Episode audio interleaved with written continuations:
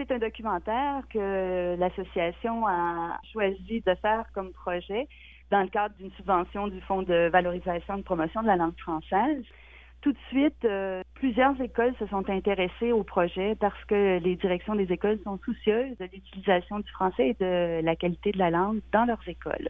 Pour vous, en tant que directrice de cette association, l'Association des écoles supérieures d'art euh, du Québec, quelle est l'importance de la production culturelle euh, dans la préservation de la langue française dans un contexte à forte dominance euh, anglaise? Nous sommes partis de l'idée bien connue là, que les artistes jouent un rôle primordial pour notre identité culturelle, c'est évident, et dont le plus grand vecteur finalement est certainement notre langue.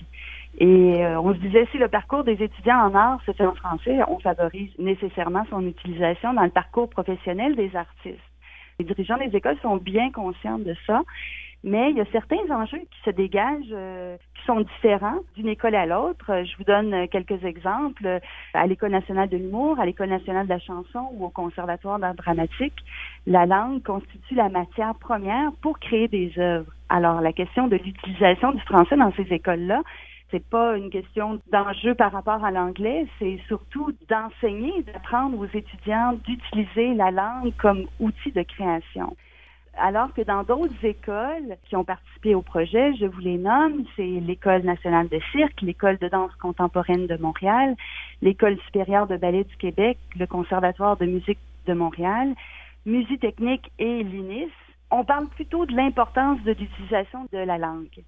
Alors, à ce moment-là, si plusieurs de ces écoles accueillent des étudiants euh, étrangers, ils vont aussi engager des professeurs venant de l'international qui n'ont pas comme langue maternelle le français, ou tout simplement à cause du contexte social qui favorise euh, beaucoup l'anglais, euh, que ce soit par l'accès sur Internet, etc., là, aux, aux œuvres anglophones.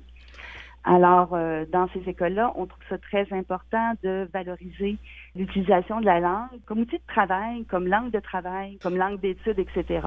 Le documentaire donne donc la parole à des étudiants et à leurs professeurs euh, qui témoignent de leurs différentes expériences. Qu'est-ce qu'ils disent par rapport à l'utilisation de la langue française dans la production?